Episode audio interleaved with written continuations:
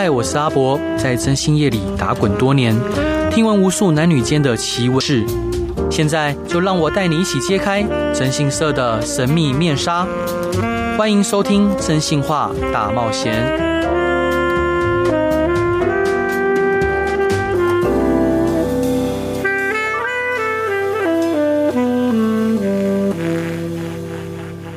各位亲爱的听众朋友，大家晚上好，欢迎回到飞碟电台，收听由我真心声阿仔主持的《真心话大冒险》。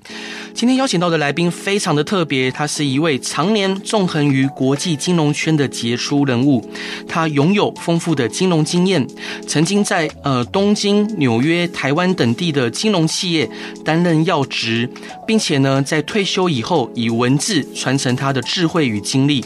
让我们来一起欢迎吴君庞先生，Hello，欢迎您。哎，主持人阿波，主持人你好。是，那吴老师刚出了一本新书，是《狐狸与狮子》，呃，副标题呢是《跨国金融家给一流人的修炼智慧》，是由宝瓶文化出版的。那想请教吴老师，就最近这本新书是基于您的个人经历改编的，那请问是怎么样的机缘让您想将这些故事写成一本书呢？嗯，这是个好问题，啊、呃，因为我过去在啊。呃呃，跨国经验，呃，金融做事，啊也不同的金融中心，像纽约、东京，还有东南亚，嗯，所以我经历了很多不同的人，不同的人种，来自于不同的文化背景。那我退呃，在退休之前不太能够写这些故事，因为有职业上的敏感啊。我在跨国金融做事，如果我写书的话，我曾经去问过，他们说全部要翻成英文送到总部去审查，是，所以就不太可能。那等到退休之后呢，就没有这个职业上的束缚。那我就觉得说，呃，因为台湾现在逐渐的，我觉得是我们的呃跨国企业。当然不是台湾的问题，而是因为现在科技的发达之后，就不太需要设什么分行或分公司。是，像我们这次的那个疫情之后，就发觉是远端工作、视讯会议都非常的方便。对，所以很多年轻人，职场上的年轻人，这种跟异国人士、不同文化背景、人种、不同语言的沟通的方式。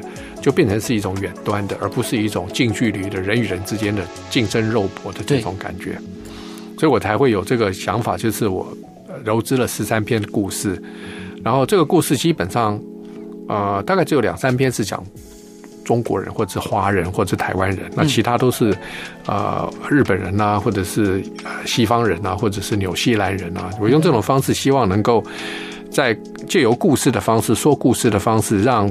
读者能够知道如何在跨国的金融里面，不同的文化背景、不同的人文素养、嗯，不同的语言使用的方式之下，如何去观察人性。但我每一篇故事都有一些特殊的金融的背景或者是案例的背景，但我尽量把它化简为繁，就是让。除了金融专业的人可以看之外，非金融专业也能够看得懂。嗯哼，啊，这是我写这个书的目的。那基本上就是，啊、呃，回答你的问题很简单的讲，我们现在啊，动不动讲大数据就是 data 嘛。对，大数据的糅织之后就变成 information，就是资讯。嗯，资讯的再一步的衍生，阅读了很多资讯之后，你就产生了知识。嗯哼，啊，我们常常讲说什么没有知识要看电视，但是知识的结束，最后一步就是智慧。所以从资料到变成资讯，到变成知识，这是一步一步可以走，一般人都可以做得到。对，我想电视上的媒体啊、报章杂志，很多人都很有知识，侃侃而谈。嗯。可是，在侃侃而谈之后的如何产生一些智慧，那就是一个很大的门槛。是，所以我这个《狐狸与狮子》这本书里面的十三篇故事，我就希望让每一个读者看完这些故事之后。能够衍生出一些智慧。那我每个故事的结尾都是空谷回音，我并不会告诉你这个结论是什么，让让读者继续品味。所以，这是我写书的目的。啊，我印象非常深刻的有一篇故事，就是讲法国人的浪漫哦，就是女主外男主内，然后最后你拿到了一瓶红酒，是呃他的太太署名于他太太的，是就是这瓶红酒给你什么样的感觉跟意义呢？嗯，我觉得，我觉得这个故事本身的内容来讲的话，我就是在这是在我在东京做事的时候亲身经历到的一件事情，就是一对啊，这个故事的内容就是女主外男主内的法式幽默，法式的幽默。那那这个故事的内容其实就是先生是在金融界做事，其实老婆是在一个呃量贩店做事。对。那所以事实上，他所有的社交，他的所有的金融的活动，事实上是以老婆为主，是以老婆为对外。甚至于他请我去他家吃饭的时候，先生在厨房里面忙做菜，对，太太拿着香烟，拿着香槟酒，跟客人在周旋。啊，那我就是看到一个在日本的这个社会里面，男女。日本是男主外女主内，而事实上，一个法国人的一对夫妻呢，确实用这种反向的方式在操作，而做了一个非常成功的一对夫妻。那这个到最后，他给我这瓶红酒的意义呢，就是说，其实啊、先生虽然是在金融界做事，照理来讲，应该是先生比较有财务的能力，买一瓶好的红酒，对，来送给我。事实上，最后是他老婆送给我。那我知道他老婆送给我的原因，也是因为。他在量贩店做事，所以他基本上随手可以拿到很好的法国红酒啊。是，那我想这个里面的隐喻就是告诉我说，现在我们在讲的是所谓平等啊、平权啦、啊、女权啦、啊。那事实上，我希望借由这篇故事来让读者能够隐约的感觉到，在日本这个男女基本上我们觉得上还是比较差异的一个社会里面，那一个西方的法国人在里面会运作的如此的成功。那这篇故事的。这个有趣的地方也在这个阅读中间，让读者能够产生一些智慧，知道说什么叫平权。平权并不是法律，并不是街头抗议，并不是呃要在抗争中间才能达到平权，不是在那里摇旗呐喊说要平权，而事实上是很多时候的行径中是心态上的改变。嗯哼一个法国男人愿意把老婆捧在手心里面，然后老婆也可以在。这种社交场合，在商业场合里面可以优雅的存在，对，这才是真正的平权的价值所在。其实吴大哥，我非常好奇，就是您书中的文字非常的洗练，而且呃观察力非常的。呃，我觉得就是非常的刻画入微，入木三分哦。譬如说，您描描述这个衣服，好，就是那个这位呃法国人的太太，嗯，好，她的外外观，哈，就其实你写的非常的，嗯，就能让人想象她就在你面前，嗯，就是您是如何去呃，就是模拟的这个妙笔。我在想说，因为我写这些故事，从《狐狸与狮子》跟我前面一本书《荧光盔甲》，嗯，都是有各种不同的故事。那我觉得，第一个在阅读者来讲，你要看一个故事，一定要有画面出来。对，啊，那现在我们的这个自媒体啊，然后这种啊，我们现在手机上随时看到这种多功能的这种啊视讯，都是以视觉为主。对。那我们人类对于吸吸收知识跟经验是由由视觉产生了一种思考，对，视觉是非常重要的。嗯哼，那现在很多人已经放弃了阅读的这种习惯与乐趣，对，那就是看手机上即时的资讯。嗯哼，所以我觉得我写这本书的时候，我必须要做很多描绘，把人物能凸显出来，所以让读者能够觉得看书如看到画面一样。嗯，所以我必须要做很深刻的。描述，啊，那这样子的话，让读者脑筋里会产生一些一些 picture，会产生一些影像，然后对这个人物会有一些深刻的印象。那我也借由描述人的衣着跟他的脸上的这个这个表情，然后我要彰显的是啊，不同的人种，白种人、黄种人、欧洲人、亚洲人，他在脸。部上面给我们什么样的传达什么样的讯息？我们应该怎么样去观察入围，去了解对方他在某种行径、某种呃脸部上的表情在传达什么讯息？这是我除了像这个呃这篇故事女主。呃，外男主内之外，其实到站下车，嗯嗯嗯，啊，然后这个门神的道理，对，啊，这每篇故事事实上，我的每个人物都是刻画的非常鲜明，就在这里。啊、真的，那呃，想请教老师，您是如何去呃，就是大量的阅读，可以因为写出那么多的呃精彩绝伦的故事，除了您对人性的观察与体会以外，我想更多的是您呃，应该有很多的阅读，因为你曾经在整个序里面有提到说，呃，你每天会运动三小时，然后。有六小时的阅读，我觉得很厉害耶。就是你有如要如何去持续的可以有时间去这样大量的阅读？我觉得阅读基本上人的心要能够沉静下来。嗯，好，那我觉得当我拿到一本书的时候，我就我就很沉静。我想要从书中读到很多的知识，因为现在来讲就是手机、电视啊，然后呃平板或电脑。无时无刻随手可以得到很多很多的资讯，对，跟视讯，嗯嗯，啊，那所以我觉得，啊、呃，这些资讯跟视讯呢，会不会让我产生智慧呢？我怀疑，嗯哼，啊，因为我们现在常常发觉什么假消息啊，或者是，哦、对，就我我我就觉得说，可是一本书的出版，从出版社到作者到编辑，他要做很多的查证。所以我觉得书还是一个不可避免取得知识跟产生智慧的一个工具。没错，啊，这是呃不可以。很多人说啊，现在资讯很发达，这我不必看书。这有很多人有这种想法。那我个人的经验是我发觉到，如果人不读书的时候，你得到的资讯就很可能是你在一般媒体听到一些空口说白话的人讲了很多事情，才发觉说其实是误导的，是假的，是错的，是没有判断，是没有智慧的。对。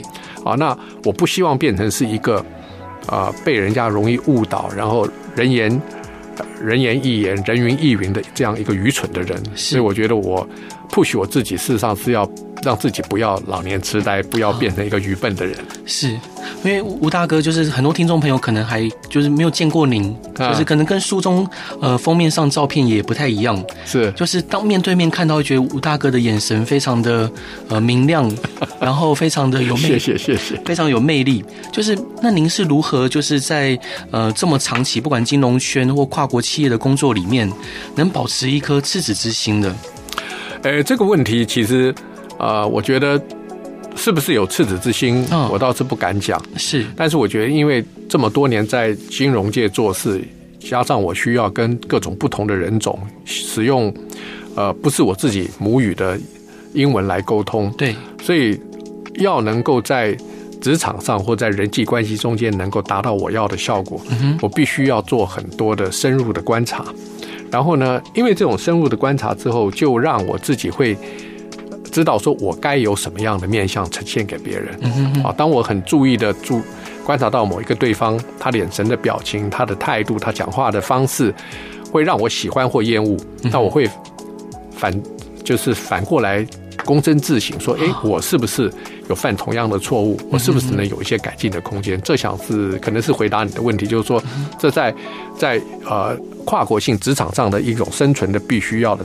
的方式，如果你一味的只用自己的行为模式、自己的语言、自己的态度、自己脸部的表情去做事的话，那我觉得这可能就是一个我们常常在社会上听到说我们要跟国际接轨，要跟国际接轨，我就不懂怎么接轨。讲的再实际一点，如何接轨？是，这变成是一个大家惯用字眼，说我们要跟国际接轨。那事实上，我们看到很多荒腔走板的方式，事实上并没有跟国际接轨，因为你根本不知道国际的轨道在哪里。是。感谢吴老师这一段的分享，我们先来听一首好听的歌，回来再继续聊。好。Hello，各位亲爱的听众朋友，大家晚上好，欢迎回到飞碟电台，收听由我征信社阿仔主持的《征信话大冒险》。让我们来欢迎著名的金融家、聪明睿智的领袖吴君庞先生。Hello，欢迎您。哎，主持人你好，我不是什么聪明的领袖，我只是一般的人而已。好，这是我们小编看了您的书之后，呃，他下的这个描述。我想这个描述是希望读者能够买这本书吧？啊，是。我觉得呃，必须要跟各位听众朋友报告，就这本书非常值得买哦，就是很少有人可以把他的智慧。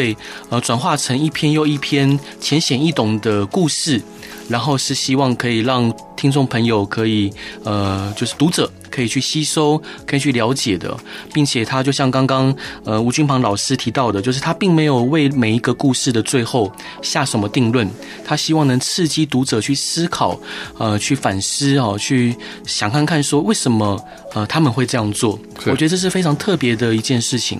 他想请教吴老师，就是嗯、呃，当然就像您上一段有提到说，您不希望自己呃可能会被媒体啊或被一些碎片化的资讯误导。那所以您觉得就是您习惯用阅读来提升自己。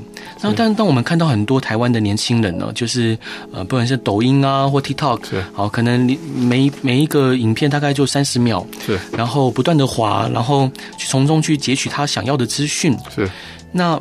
然后加上台湾的电视节目又非常的，呃，譬如说现在不管是乌俄战争或世界的局势，却鲜少报道，但是反而是一个白饭的，呃，有没有 能不能加，然后学生有没有吃饱，却可以吵好几天。对对，就是您看到这样子的状况，您会不会有呃，身为跨国金融人的忧心？对于年轻人，嗯，忧心是一定会有的啊。那我是觉得说，其实现在年轻人，因为台湾一直都是一个比较处在一个呃国际地位上很特殊的地方。对，第一个我们的呃呃地方很小，对，人口很稠密，嗯，然后呢，我们没有参与世界各种活动的空间，所以呢。造成了一种自卑又自大啊，是的这种矛盾的心理。嗯，所以我们常常看到啊，很多人会说，以台湾的观点看世界啦，台湾会影响世界，听起来很过瘾。事实上，台湾就是不可能会影响世界。是，所以我觉得，呃，我会忧心这个年轻人，就是我们应该要让牛年轻人知道，说我要去。接受世界，我要去接触世界，我要去靠近世界，而不是接触世界来靠近我。我们跟世界不是平等的，我们是下等的，我们是低等的，我们是不被重视的。所以我们要力争上游，这是我写书的目的。嗯，在里面书里面我有提到很多，比如说到站下车啊，然后另辟蹊径，嗯啊，甚至于呃有一篇是如何触动那个敏感的神经，这是在在的告诉你。读者说：“你应该怎么送礼？嗯哼，你应该怎么在社交场合跟人家互动？你应该怎么样能够开创个新的啊、呃、这个利润中心？嗯，甚至有最后一篇讲到的是门神的道理。嗯，我们台湾到处讲很多门神，门神有什么道理？我都用这个故事让年轻人知道说，我们其实台湾，我们要力争上游，我们跟世界没有平等，我们没有办法跟世界平行的去接轨，我们要爬上去。对。”轨道是平的，知道火车不能爬到某一定的高度是爬不上去的，嗯，所以才会有所谓高高山火车。所以呢，我们常常讲接轨变得很平顺的，就是接过去，不是的。台湾是很坎坷的，要往上爬行的一个国家，一个人种，嗯。所以呢，啊、呃，我这本书其实很多的目的也是让借由呃叙述很多跨国跟不同人种的经验，让读者能够自己产生一些思维跟想法。嗯，知道说我该如何身处于这个呃社会的当下，我该做什么事情。那我觉得我们现在逐渐的，因为啊视讯在远端工作，这个视讯的发达之后，其实不需要跟很多不同的人种、不同语言的人能够近身的接触。嗯。那在这种，我想就算是中文也都很清楚。我们讲中文，如果隔着视讯的时候，我看不到你瞳孔的。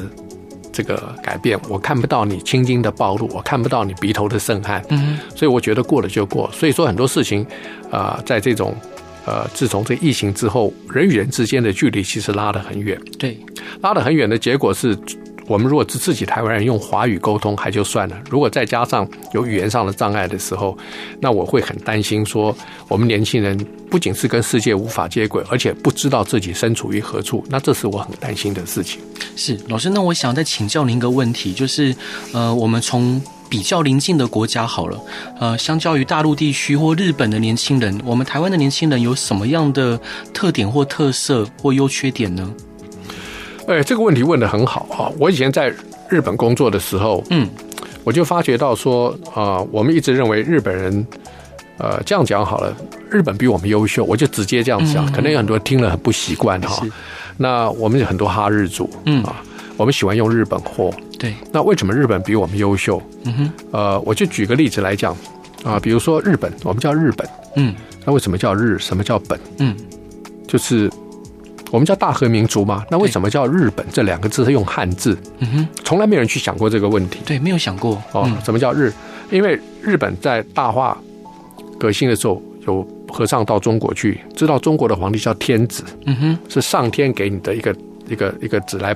统治中国，对。他说：“哎，奇怪啊，那太阳从我们日本起来，我们比你在东边，所以我是太阳的本初，嗯哼，所以我叫天皇。啊，是，所以日本从头开始就觉得他比中国人强，嗯，他比中国人了不起，他是天皇，所以才有天子。对，我们从来没有教我们这个事情啊，所以我们一直觉得什么小日本，日本欺负我们啊，什么东西？事实上，可是打心眼里面，我们是非常，我们是非常崇拜日本的。我在日本做事的时候，看到电杆上有。”泌尿科，嗯嗯，有妇产科，有牙科。对，我想哇，怎么唐朝的时候就有这些医学的名词？我那么愚蠢。嗯嗯嗯。后来我才知道说，日本在明治维新的时候，大量的翻译了西方的医学、药学、物理、化学、数学，所以我们现在用的数学的名词、物理的名都跟日本一模一样。因为后来中国人就觉得说，我不要再创造，我就直接把日本翻过来。所以日本看到你中国的现代化是从我日本来的，嗯，所以他要欺负中国，他要侵华，他要他有很多的理由在里面。是，那我们从来没有真正的去。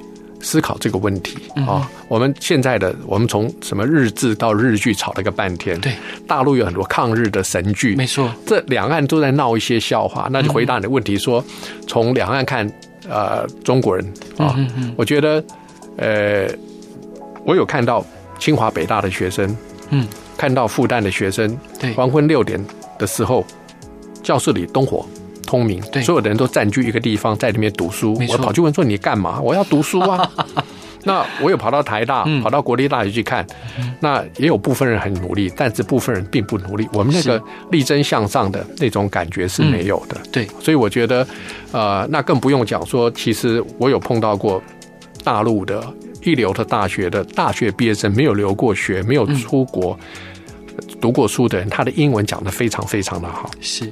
哦，那我相信，我我不晓得啦，因为我们这边在学呃地方母语，在学原住民语，在学这些就是一定要学的什么呃闽南语啦、妈妈的话啦，或是山地话。嗯，那我不晓得中国大陆有没有强迫要学湖南话、湖北话，还是因为大陆的话地方方言非常的没错啊不同。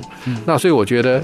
如果说今天我们台湾还一直走这个方向，我再讲白一点，就是台湾就要双语，嗯，甚至于就是要教英文，对，啊，那因为英文这个部分呢，我觉得很重要。我这本《狐狸与狮子》的书呢，我事实上有很多读者跟我反映说，哎呦，看起来好像觉得是用一个翻译小说，我事实上用英文的语法用中文来表达。啊，是。英文里面有很多被动词，被动式变成是形容词，在这里面有很多中文无法表达的很多的概念。所以我不知道你们知道不知道，就是说，国际的国际的合约不能用中文来写，因为中国的他他他你你你我我们没有时态，没有这个性别的区分。中文是一个很优美、很崇高的、很简单的字。嗯，在在实实在实物上来讲，在务实面来讲，是一个不精确的语言啊。是，所以我们要去学。那学英文并不是要去学讲。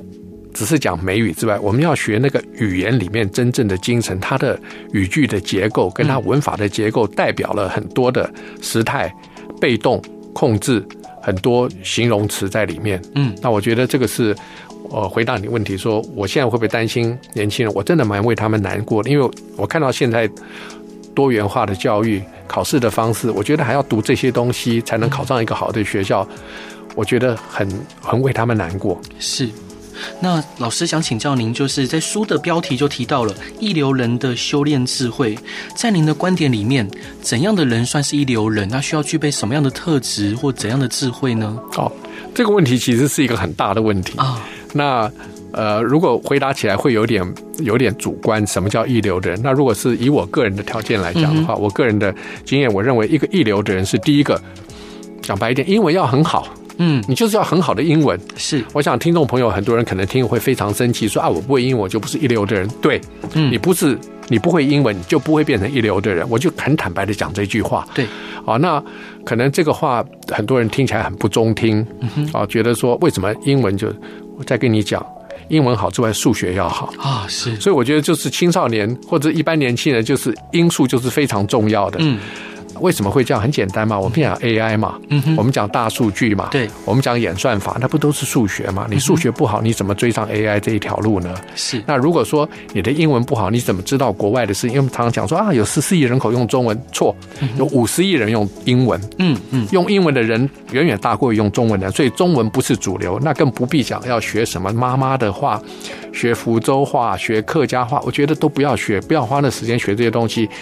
把学校的课应付完成之后，拼命的学英文，因为英文的文件跟所有的资讯会带给你很多，在你现在生活中间垂手可得、划手机得到的中文是不足的。嗯，一定要从英文，那你才能去从英文自己可以阅读英文之后，你才能去印证说，我从手边上的中文资讯有哪些是。不可取的，是不对的，是错误的，我要删除掉的。我想这是一个成为一流的人一定要有一个双语的能力。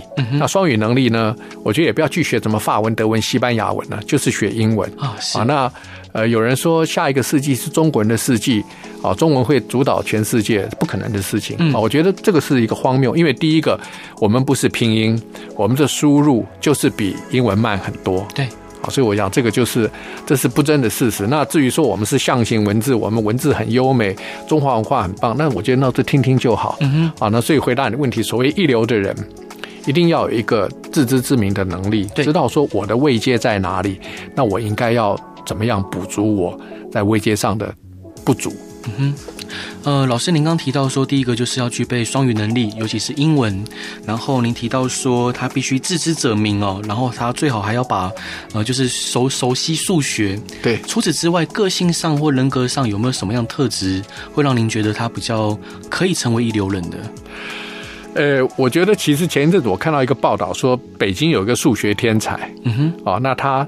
每天只吃馒头跟喝白水，哦，那可他数学棒的不得了，所以我就很好奇，我就跑到网站上去查这个人。嗯，这个人基本上在我看起来就像一个智障，我觉得他没有没有什么没有什么可以跟人沟通的能力啊。那当然就回头来讲说，一个一个真正的一流的人是除了你具备基本的功夫，就是有英文的能力、有数理的能力之外，另外就是你要能够。观察人性，嗯哼，知道别人在做什么，别人在说什么，我应该怎么跟他互动？我为什么刚才举那个呃北京大学数学天才的例子？就是说他数学很强，嗯哼，可是我觉得他一点用都没有，嗯哼哼，他有什么有什么用？他除了会一些数学的公式，会算一些数学的公式之外，他能在他的数学领域里面发展出任何实物上的需求，能够衍生出任何。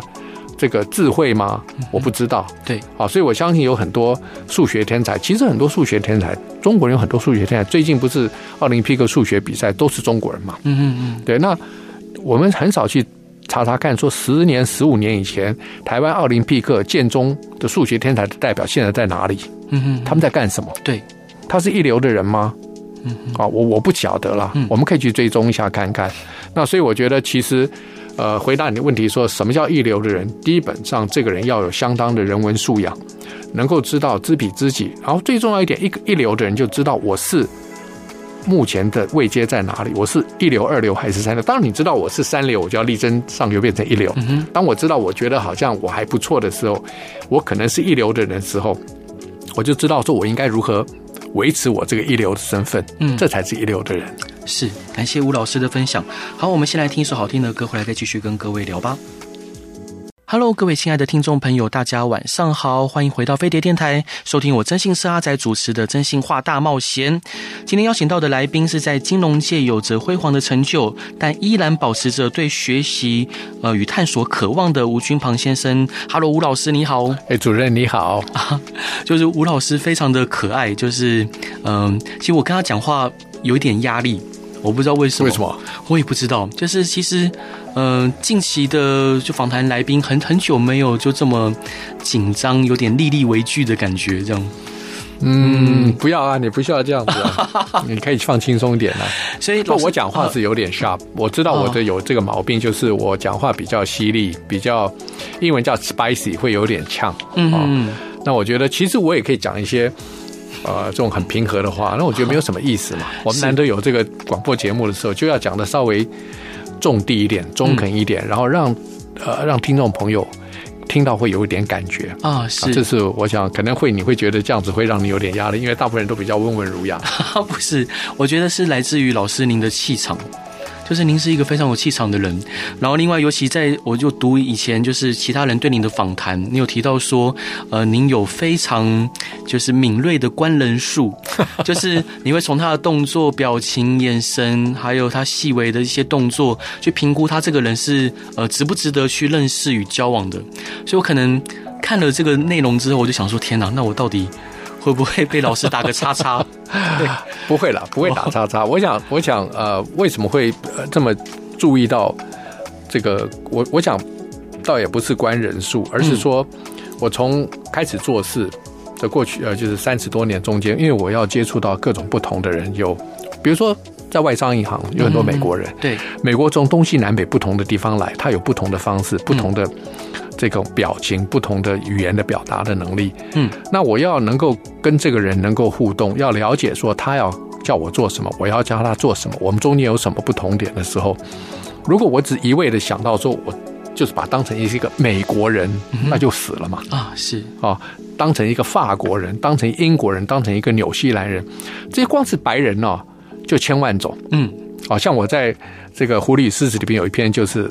故事有一篇就是《狐狸与狮子》，就讲的是一个南非的人，一个南非的白人。对，啊，南非的白人，他的历史是当初我们知道有个波尔战争，当初这一群白人从欧洲很多是荷兰人，很多是法国人移民到南非去。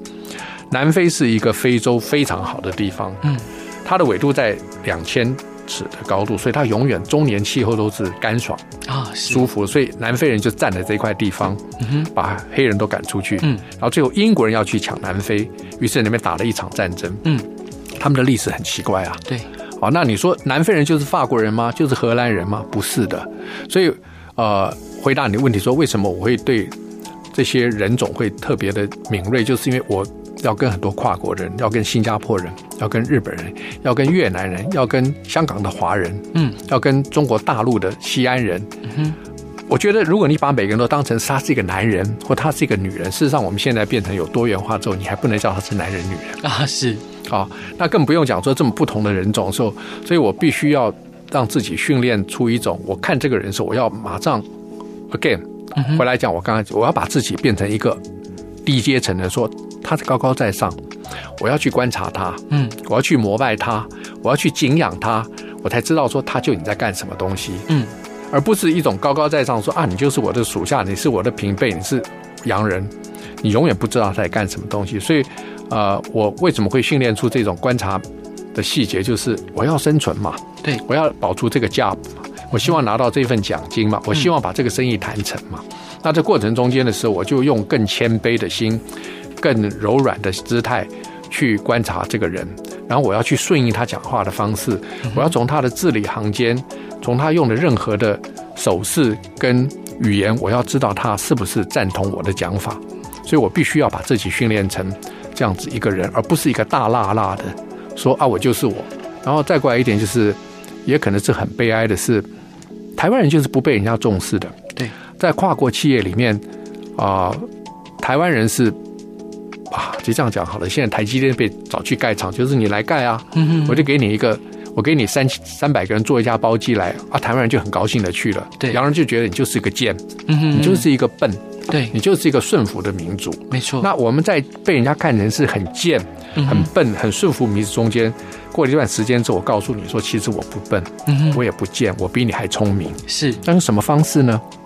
啊，那就是你要观察到，你知道他是南方的德州人，嗯，还是北加州出来的人，那他有什么特质？你要告诉一些他不知道的事情啊。是，你要看很多书，告诉你说，哦，你原来白人还有这种事情。嗯、我举个例子，你听到西雅图是现在 Amazon，嗯哼，这亚马逊的总部，对。但你知道西雅图，它的总部有一个，就是西雅图的市中心有一个雕像，是一个印第安酋长。嗯，那我们跑下去观察说，哦，印第安酋长啊。是红帆嘛？不是的。这个酋长为什么会立一个铜像？嗯、当时他是最后一块印第安的酋长。哦、美国政府说：“你把地卖给我们，嗯、我们要征收成变成一个西雅图市。嗯”这酋长最后就跟美国政府讲说：“我不知道怎么开价给你们，我不是不想卖给你们，因为你呼空气，你接受阳光，你有没有付钱？”嗯哼，那为什么这块地我们都在用？你要付钱要给我？他说我不知道用多少钱嘛，因为就好像说我今天这块地上面的阳光跟空气，我要给你算钱吗？嗯哼，所以他们北美的印第安人是一个包容的，他们认为土地、阳光跟空气是大大家所共有的，没有私有，不能价值化的，不能贴上一个金钱的标签。嗯。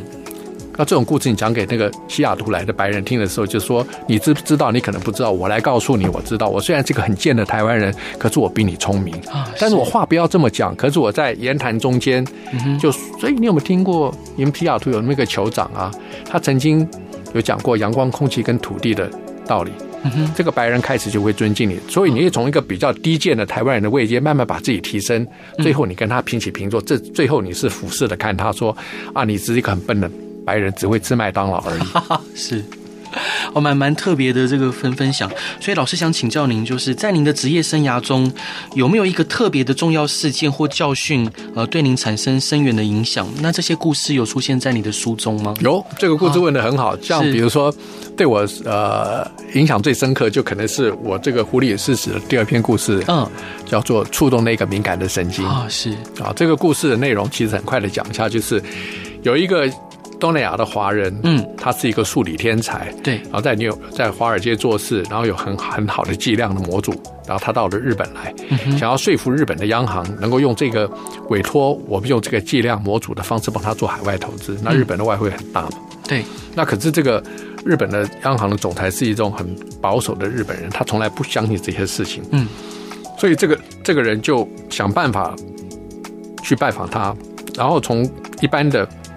媒体知道这个日本央行总裁很喜欢歌剧，嗯，然后刚好知道隔一个礼拜，这个日本央行的总裁要去纽约，于是他就先在东京买了一套歌剧的 CD，然后想办法去送到，然后跟这个呃这个日本总裁讲说，秘书讲说只借他听而已啊，是。然后呢，日本总裁要飞美国的时候，他就跟他定在同一个头等舱，嗯，然后他先到贵宾室去，然后就跟。贵宾室的呃，这个柜台讲说，等一下日本这个总裁要来，嗯，那把他的机位从商务舱调整成头等舱，然后差价算在我的 credit card 上面，嗯哼，然后等到飞到纽约之后呢，就把已经预先买好的歌剧票，最好的歌剧票。放在信封里边，送到他的房间，说啊，这是飞机上碰到的同号，多一张位置，请你去听歌剧。嗯哼。然后当天听完歌剧之后，那日本总裁非常的高兴。对。第二天就说，我们给你下单啊，是。然后请你委托你帮我们操作外汇，嗯、当然是比如说十亿美金，这是一个故事。嗯、对。那这是我亲身经历到的，我就观察到说，一个送礼的方式是这么的这么的技巧。我知道他要出国，所以我就跟他坐同一班飞机。事实上，这个故事很多地方都出现过。有人为了要达到一个生意，知道某一个总裁从从雪梨要飞到墨尔本，这个人就从纽约飞到雪梨，跟他坐同一班飞机，定同一个位置，在机上面聊一些商业上的事情。